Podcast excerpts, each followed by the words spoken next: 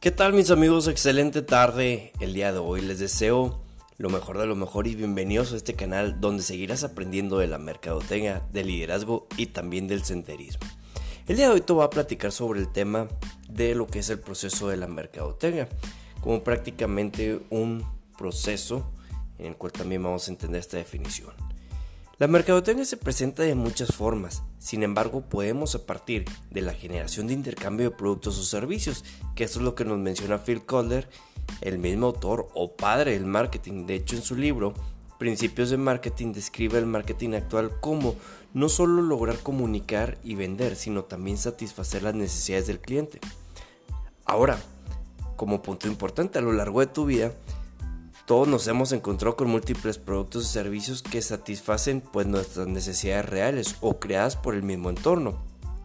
Por ejemplo, lo anterior apoya la teoría de Kohler sobre la evolución que tuvo la mercadotecnia paso de solo vender a satisfacer las necesidades del cliente.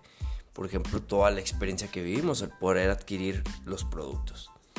Ahora, la mercadotecnia es fundamental para todas las empresas que generan y o comercializan productos en un servicio, ya sea también en el departamento que, genera las estrategias vitales para desarrollar aquello que satisfará, satisfacerá las necesidades o deseos de nuestros consumidores.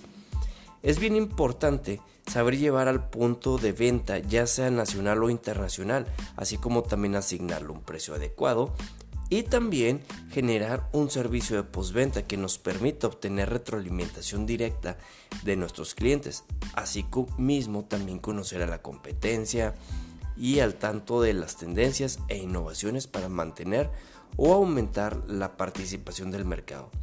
Es importante conocer las diversas comunicaciones o definiciones ya que paso a paso del tiempo el ámbito, incluso esto, va cambiando y también incorporando nuevas tendencias a nivel mundial, inclusive tecnologías. Por eso es bien importante conocer cada uno de los pensamientos. Mira, a continuación te voy a platicar, por ejemplo, tres definiciones que debemos de saber. Por ejemplo, ¿qué es la mercadotecnia? Por ejemplo, Bonds and Cults nos menciona que consiste en desarrollo de una eficiente distribución de mercancías y servicios a determinados sectores del público consumidor. Stanton menciona que es el sistema global de actividades de negocios o proyectos para planear, establecer el precio, promover y distribuir bienes y servicios que satisfacen los deseos de clientes actuales y potenciales. Y Kotler es aquella actividad humana dirigida a satisfacer necesidades, carencias y deseos a través de los procesos de intercambio.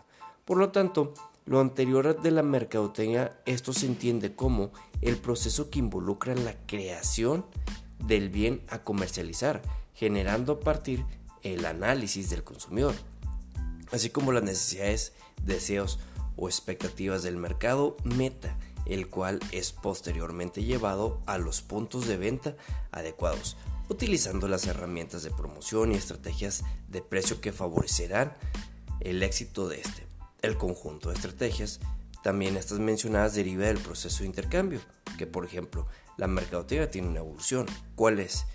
Bueno, la mercadotecnia ha cambiado a lo largo de la historia.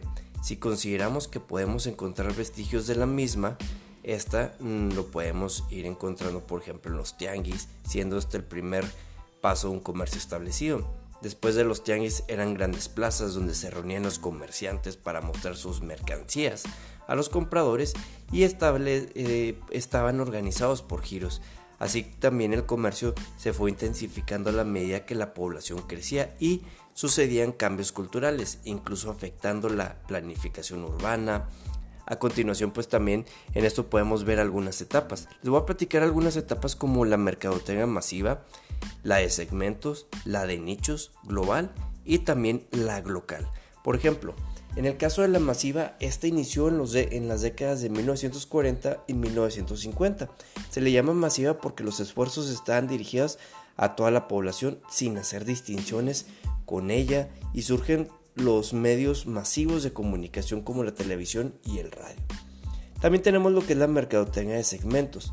Esta surge en 1970 por los cambios de la sociedad, donde los grupos comienzan a individualizar las empresas y reconocen su rentabilidad y generan actividades específicamente para las mismas.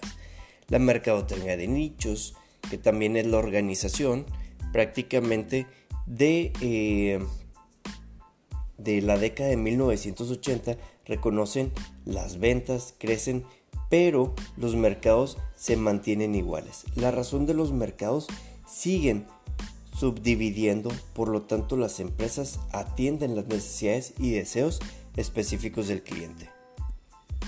Además de todo esto tenemos la mercadotecnia global.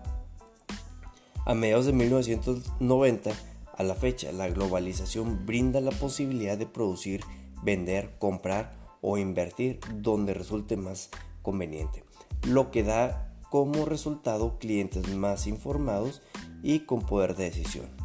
También tenemos la mercadotecnia local. Por ejemplo, Bimbo es un caso de, servicio o empresa local. Que esto es parte en términos la globalización y localización, ya que en la actualidad los clientes son partícipes de una cultura popular global al consumir productos y servicios globales, pero adaptados a la vida del consumidor o a la vida cotidiana. Pan Bimbo, que era el ejemplo que mencionaba. También tenemos la orientación a la empresa, que viene siendo orientación a la producción, orientación hacia el producto, orientación hacia las ventas y la orientación al consumidor. Estos puntos son los importantes para ya ir cerrando este espacio en el cual, por ejemplo, la orientación a la producción son las organizaciones que se limitaban a producir ya que la demanda superaba la oferta. La producción se mantenía en crecimiento para reducir costos y esta etapa coincidía con la mercadotecnia masiva. Ahora también, las empresas, en el caso de orientación hacia el producto, estamos hablando de las empresas declaran conocer lo que el cliente necesita, por lo que se dan a la tarea del producto de inmediato y sin cuestionamientos. Tenemos también lo que es la orientación a las ventas. Surge como consecuencia de la etapa anterior, cuando las ventas se detienen por estar centradas en el producto. Es así como surge el departamento de ventas y la figura central del vendedor. Tenemos también la orientación del consumidor.